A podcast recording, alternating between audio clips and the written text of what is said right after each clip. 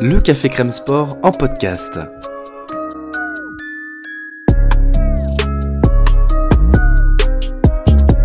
Actualité, analyse, débrief, le CCS, c'est le média qui vous permet de comprendre le sport.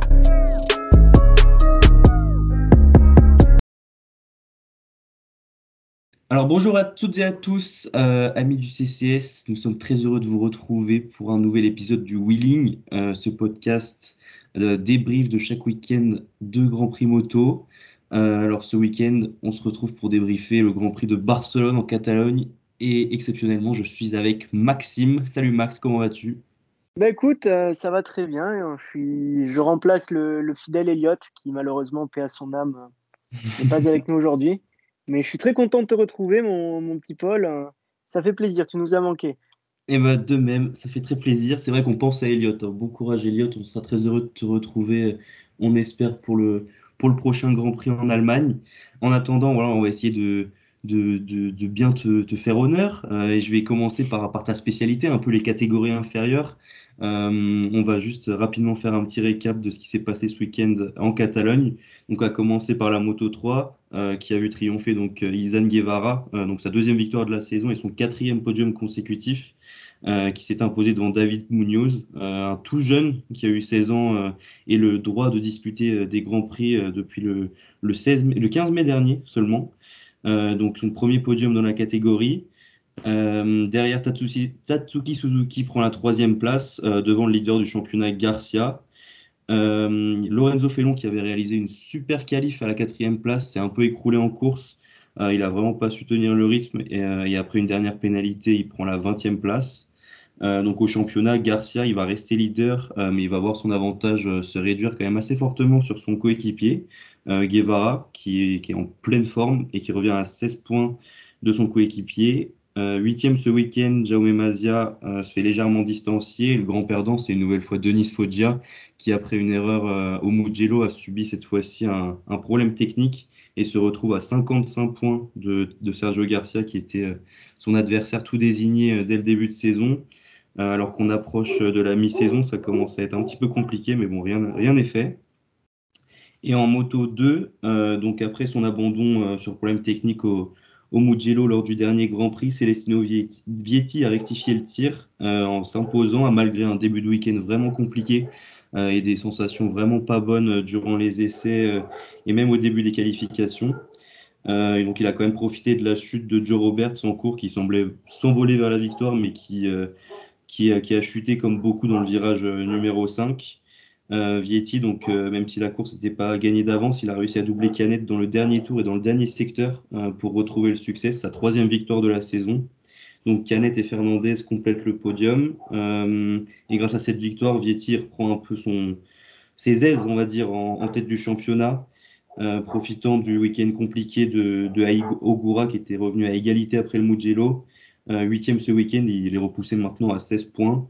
Euh, et Canet est à 24 points de, l'italien. Donc voilà, on voit que c'est encore bien serré en, en, moto 2, même si, même si euh, Vietti euh, reprend, reprend, reprend de l'avance et on sent que c'est quand même l'homme fort de, de cette saison. Donc voilà, après ce petit récap rapide des, des, catégories inférieures, on va rapidement passer à ce qui nous intéresse vraiment, le MotoGP et ce qui nous a animé dimanche après-midi. Et euh, comment ne pas débuter par parler de, nos Français Max, je vais, je vais, te laisser la parole. Qu'as-tu pensé de, ce week-end euh, à nouveau fabuleux pour les tricolores?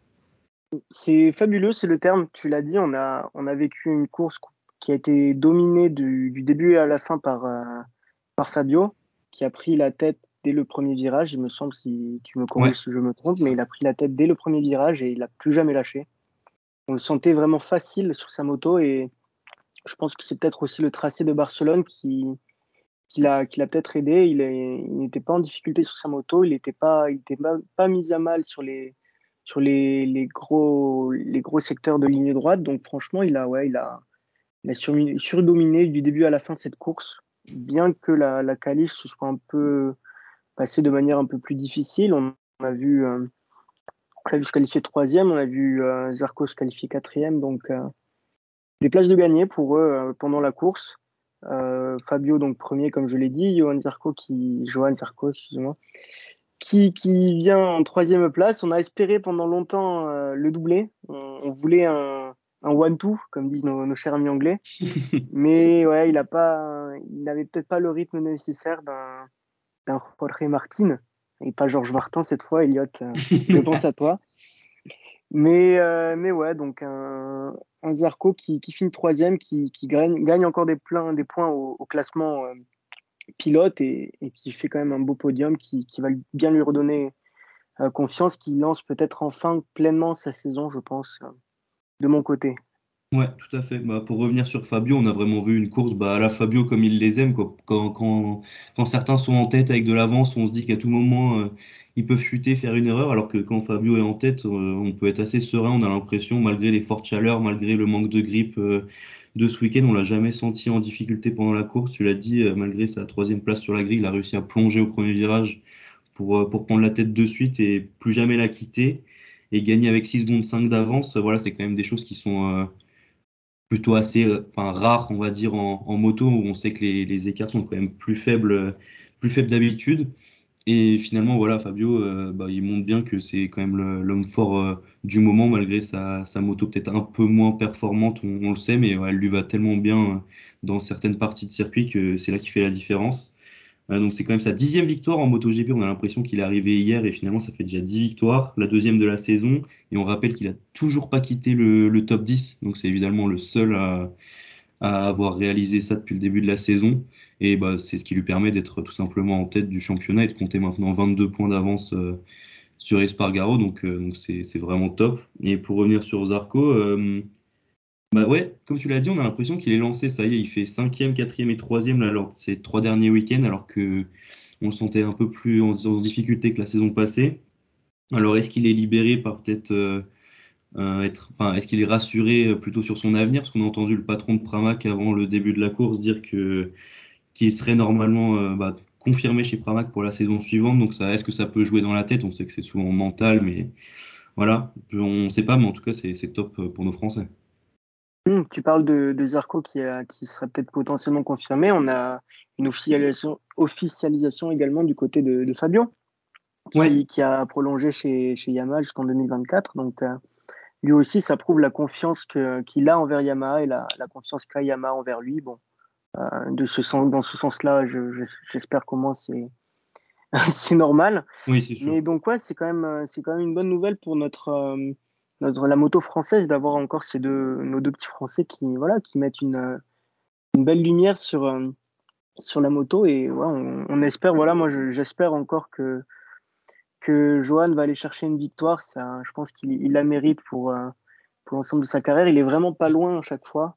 Et il lui manque, c'est des petits détails qui lui manquent et c'est peut-être ces petits détails qui, qui fait que pour l'instant, ben, c'est des, des, gars comme Fabio, comme, euh, comme ou, Bastianini, par exemple, là, qui me vient en tête, qui, euh, qui, qui c'est ces détails-là qui font que ces mecs-là gagnent des courses. Et quand Zarco n'est pas encore peut-être à, à, ce point, mais, mais il a prouvé qu'il était rapide. Il a la confiance euh, de son team et il a, il a une confiance sur sa moto. Donc, quoi, à mon avis, je, sans, je, je, je m'avance un peu, mais j'espère et je vois une victoire de Zarco cette année, euh, avant la fin de l'année. Ouais, on l'espère, mais c'est vrai aussi le fait de, de l'attendre autant depuis maintenant 5 euh, ans, de se mettre autant, enfin tellement de pression chaque année pour, euh, pour l'avoir, et ça crée peut-être euh, involontairement un, certain blocage dans les moments un peu clés, des fois pour aller chercher certaines positions ou imposer un plus gros rythme, aller prendre plus de risques, de se dire ah non j'ai pas envie de, de foutre mes chances en l'air en prenant plus de risques, et au final c'est peut-être ces, ces, petits, ces petites clés-là dans la tête qui, qui l'en empêchent. Voilà, alors qu'un Bastianini qui est arrivé là, limite euh, deuxième saison et qui claque directement la victoire, voilà, il s'est, lui, s'est pas posé de questions, il a pas eu le temps de réfléchir et voilà.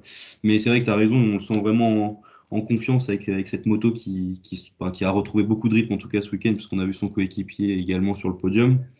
Donc euh, c'est, ouais, je, je suis assez confiant pour lui, on va dire, maintenant qu'il arrive à retrouver de la régularité et je comme toi, je pense que ça, ne serait tardé, cette victoire. En plus, il va arriver sur des circuits après plus tard qu'il qui apprécie. Il a déjà réalisé des podiums également, donc euh, c'est pas fini. Et pour Fabio, euh, s'il a, hum, prolongé l'aventure avec Yamaha, c'est qu'il il a dû mettre quand même un bon coup de pression aux ingénieurs japonais pour avoir une moto encore plus performante. Donc, euh, il doit avoir des garanties. Donc, ça, pareil, c'est une super nouvelle parce que ça veut dire que Yamaha sera sûrement bien compétitif aussi euh, l'année prochaine pour se mettre, euh, on va dire, à hauteur de Fabio. Mmh, ouais. Tu as parlé, tu as mentionné le coéquipier de Zarco, Georges Martin. C'est ton top, non? On en parlait un peu en préparant l'émission. Tu tu, tu l'as mentionné dans ton top. Tu peux, tu peux en dire plus sur sa course? Ouais, Tu as raison. Bah ouais, voilà, Roltré Martin, pour moi, c'est pour mon, mon top du week-end, on va dire, euh, parce qu'il restait sur, euh, sur une très mauvaise série. Euh, je, je, recherche, je recherche ses, chiffres. il avait fait oui, donc 13e au dernier week-end et avant il restait sur trois, résultats blancs. Pardon. Donc voilà, il met fin un peu à, l'hémorragie. Euh, il se remet bien dans, dans, le rythme sur un week-end où voilà, Pramac euh, semblait euh, en bonne forme, on l'a dit. donc ça fait plaisir pour lui après un début de saison compliqué. On se rappelle qu'il avait été blessé aussi.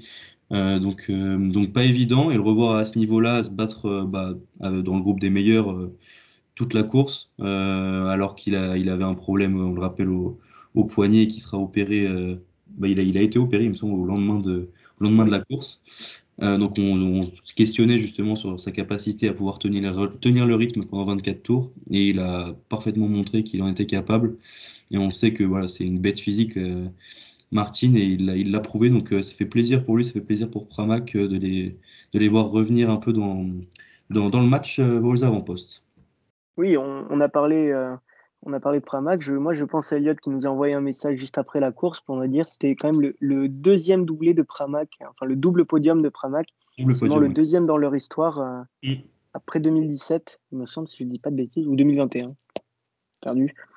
Euh, donc, ouais, c'est quand même euh, ça a souligné. Belle, belle prestation des Pramac qui, qui montrent qu'elles peuvent, voilà, qu'elles peuvent être aux avant-postes et qu'elles savent profiter des, des, des bévues des autres, des autres écuries. Ouais, écurie ou. Hein.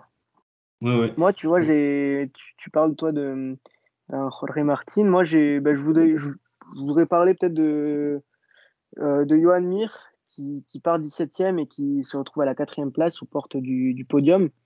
Alors évidemment, il s'en sort parce qu'il y a eu un petit fait de course, on y reviendra un peu plus tard. Euh, il accroche cette quatrième place, mais voilà, dans, dans, une Suzuki, il était lui également aussi sur une, une spirale très négative avec le potentiel retrait de Suzuki, euh, toutes les spéculations. Enfin, il est, voilà, les, les Suzuki étaient en, grande difficulté depuis quelques temps. Et là, je pense que ça va faire du bien un peu à tout le monde, cette, euh, cette quatrième place. Il marque des points. Il, voilà, il fait une course propre, il remonte tranquillement, mais il fait pas de bruit. Mais voilà, il, il fait un peu ce qu'il sait faire également. Voilà, il fait pas de bruit, il va chercher les points, les points qu'il faut aller chercher. Il, optimise un peu. Donc, ouais, pour moi, c'est mon top. Euh, même si on pouvait mentionner également ben, un Fabio qui fait une course euh, magnifique. Et, moi, je voulais mentionner aussi euh, une petite mention spéciale à Luca Marini, qui se bat avec ses armes et qui, accroche encore la Q2, qui, si je ne me trompe pas, qui fait six, euh, qui fait, je crois, 9 en course. Donc, ouais, c'est quand même. Sixième, voilà, sixième. sixième. Bah, Il une sixième place après le Mugello, donc deux sixième places d'affilée, donc c'est vraiment super. Ouais. Ouais, c'est très bien. Voilà, il, se bat avec ses armes et voilà, il, il va chercher des points importants, je pense. C'est bien pour, euh, pour une petite écurie comme, euh, comme la VR46. Donc, ouais, c'est bien pour eux. Oui, puis pour lui de se montrer, pour après, pourquoi pas obtenir un meilleur guidon. Donc, euh, c'est vrai que c'est super. Et il montre qu'il a, a quand même du talent au, volant, enfin, au guidon d'une moto un peu moins performante que d'autres. maintenant, si tu veux bien, on va passer au, au flop. Et il me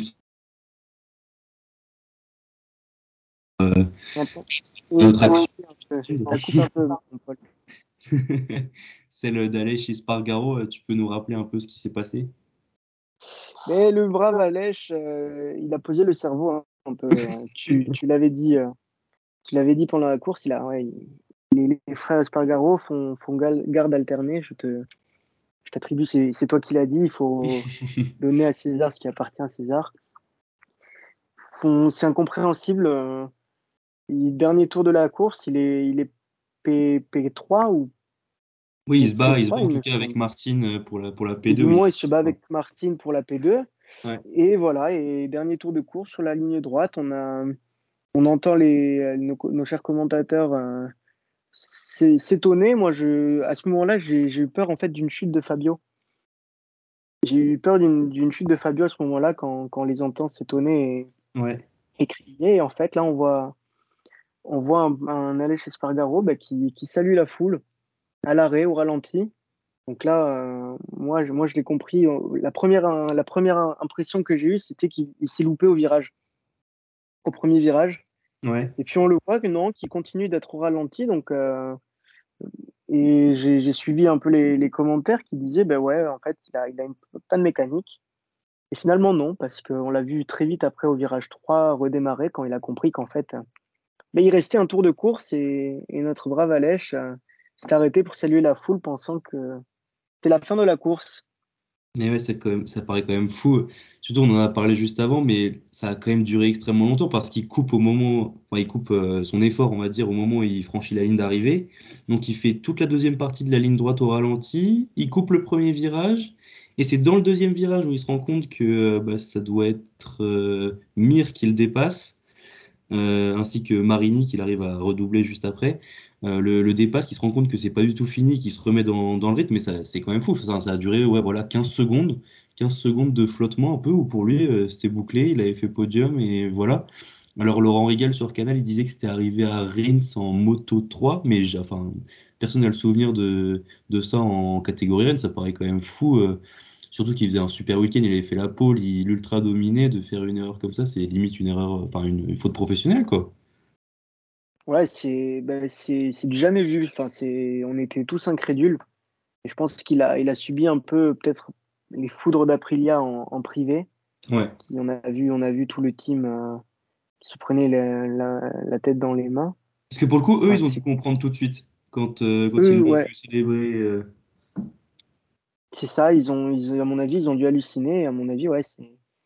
Il est passé, c'est un peu devenu la risée de, de ce week-end, euh, tout sport confondu peut-être, parce qu'au final, euh, c'est c'est du jamais vu. Tu l'as dit, une faute professionnelle. Moi, je trouve aussi de laisser passer autant de points, notamment quand tu te bats pour, euh, pour le titre de champion du monde. C'est peut-être des points qui aussi. vont, qui Ouais, vont ouais. compter. Hein. C'est clair, là, au troisième, il perdait voilà, 7 points. Euh, sur Fabio, il restait, euh, il restait assez proche. Au final, il termine cinquième. Ouais, il leur perd encore à, il leur perd à nouveau. Euh, ça, ça, ça peut faire cher à la fin de la saison. J'espère qu'il. Enfin, pour Fabio, j'espère que ça- il, il gagnera le titre, mais j'espère que le titre euh, échappera pas à Alex pour 7 points parce qu'il pourra se mordre les doigts d'avoir fait cette erreur-là à, à Barcelone, quoi. D'avoir salué final, voilà, il se les retrouve à tribunes. 22 ouais. points. euh, C'est c'est chaud. Ouais, c'est dommage. Et moi, je voulais aussi mentionner euh, dans les flops, dans, donc à un degré moindre quand même, parce qu'on n'en est pas, on n'en est pas là. Euh, ce brave euh, Enea Bastianini, qui, qui marque un coup d'arrêt quand même, moi je Mm. trouve.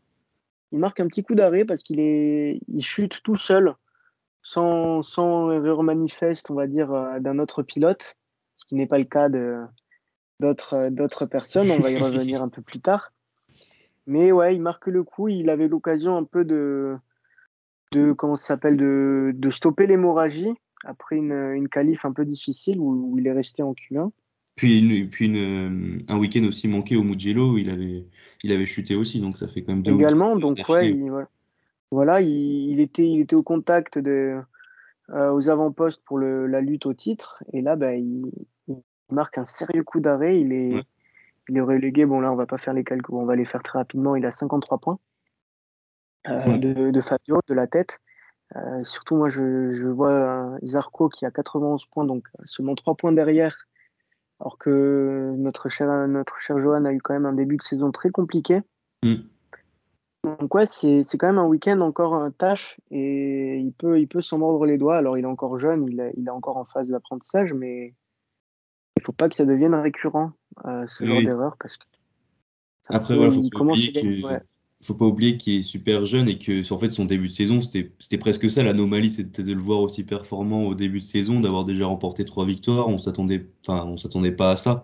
Donc, c'est sûr que maintenant, le voir chuter et tout, on est presque frustré pour lui parce qu'on sait qu'il est capable de, de gagner. Mais voilà, il va, il va sûrement gagner en expérience et ces chutes-là vont, vont le faire grandir et il est pas, enfin, il a, oui, tu l'as dit, il a plus de 50 points maintenant, mais finalement, rien n'est fait, quoi. Si- S'il trouve un peu de régularité et qu'il regagne à nouveau, il peut rapidement revenir euh, sur les talons d'Espargaro, donc, euh, donc rien n'est fait.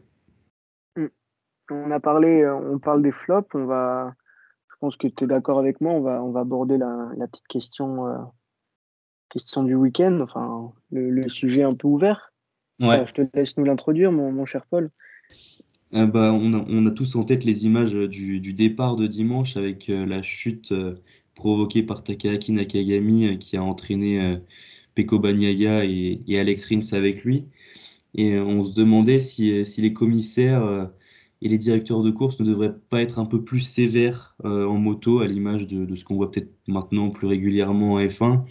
Est-ce qu'ils ne devraient pas mettre plus régulièrement des pénalités afin que les pilotes bah, se, rachètent un peu une, une conduite et prennent parfois moins de risques euh, en sachant qu'ils risquent peut-être un peu plus gros euh, en cas d'erreur parce que là on a l'impression que le départ de Nakagami c'était un peu un, peu kamikaze un peu euh, un peu j'envoie tout et on verra ce qui se passe et on voit le résultat. Lui ça aurait pu lui coûter très cher physiquement parce qu'il a quand même eu de la chance. On rappelle qu'il a tapé la roue arrière de Banilla avec son casque que sa visière a explosé etc et il a pareil entraîné dans sa chute euh, Banyaya et Rins qui n'ont rien demandé et qui ont leur course ruinée et qui marquent un zéro pointé. Donc euh, je sais pas ce que tu en penses, mais je pense que remettre peut-être un, un, coup de collier au niveau de, des pénalités du, du gentleman agreement, euh, on va dire, dans, sur ces départs et sur ces situations un peu chaudes ne ferait pas de mal. Ouais, ben, en soi, le problème est, est que, comme tu l'as dit, il a fait, il a fait une tentative un peu kamikaze en, début de, enfin, au premier virage. Il fait cette tentative kamikaze complètement folle et, les conséquences sont graves. Euh, pour lui, bon, il est, il est puni, il est pénalisé un peu euh, parce que bah, sa course s'arrête là. Mais finalement, il, est, il pénalise également bah, donc euh, Peko Bagnaia, qui n'a rien demandé, qui partait deuxième et bon, malgré un départ un peu difficile, pouvait espérer chercher de gros points quand même. Oui, rien n'était fait. Hein. Ouais, et surtout, il pénalise Alex Rins qui, il me semble, se casse le poignet, se fracture le poignet avec une chute quand même. Il retombe pas, il fait, il fait pas une belle chute. Ouais, Donc, euh, ça va le pénaliser sur le long terme également. Donc, euh, ouais, moi, je, euh, ce que j'aime, ce que j'aime en MotoGP, c'est quand même l'absence, voilà, de, de police et voilà les duels un peu plus, un peu plus virils, un peu plus costauds que, que tu peux retrouver par rapport à la, à la F1 en comparaison. Mais c'est vrai que il y a des limites à ne pas dépasser. Et quand ces limites euh, mettent en danger d'autres pilotes euh, et ta, propre santé, il va falloir peut-être un peu sévir et, réfléchir aux conséquences. Euh, c'est pas normal. Voilà, moi je trouve que c'est pas normal de, ne pas pénaliser ce genre de, manœuvre. je l'ai dit, c'est pénalisé tout seul, il, abandonne, mais bon, c'est pas une raison, faut pas qu'il recommence on a vu des accidents, des, des on, a, on a perdu des, des, des, pilotes comme ça. Faut pas, faut, faut pas continuer euh, dans ce sens-là. Ça, ça s'améliore, la sécurité des pilotes s'améliore. Faut peut-être penser à réfléchir aussi à, à, à ce point-là. Tu vois, peut-être abandonner un peu le spectacle pour peut-être euh, améliorer la sécurité de, de ces pilotes. Oui, euh, surtout que le spectacle, est, quand même déjà super, euh, super présent quand on voit l'homogénéité qu'il y a cette saison, le nombre de pilotes qui peuvent gagner ou faire des podiums chaque week-end. On sait très bien qu'on aura de la bagarre en piste, on n'est pas obligé d'avoir un carton à chaque départ. Euh, donc je suis d'accord avec toi. Puis comme tu l'as dit, donc il se punit lui-même parce qu'il marque zéro, mais il pénalise surtout les deux autres qui se retrouvent à terre. Alors bien sûr, mettre une pénalité pour la course, euh, bah, c'est inutile, mais pourquoi pas euh, infliger une pénalité pour le, week-end euh, suivant J'ai rien vu encore, mais est-ce qu'il prendra peut-être des places de pénalité euh, Je sais pas, mais afin de mettre de, lui faire, enfin, de faire comprendre, pas qu'à lui, parce que c'est pas pas le seul, hein, mais de faire comprendre de voilà de pas prendre tous les risques parfois et, de, tempérer un peu leur fougue. Mais alors, dans ce cas-là, euh, quel, quel, type de pénalité on pourrait lui mettre Tu vois, euh, c'est quel degré de gravité Tu vois, c'est ça que je, moi je me pose la question. C'est pas évident en fait après de Oui, c'est sûr. Euh. En plus, ouais, oui, après, si, si, en plus il y a plusieurs incidents, de savoir, bah, lui on met, je sais pas, trois places de pénalité, lui 5, lui 10. je sais pas, on voit bien que parfois en F1, quand il y a des, des, des, des grosses erreurs, le pilote il prend trois places de pénalité au prochain, au prochain Grand Prix. Moi, ça me choquerait pas, par exemple. Mais est-ce qu'il ne faudrait pas peut-être plus partir sur une pénalité de temps ou, euh, je ne sais quoi? Parce qu'au final, on peut voir que finalement, les places en MotoGP se gagnent beaucoup plus facilement que peuvent se gagner beaucoup plus facilement et donc euh, tu peux donner une pénalité de trois places, certes.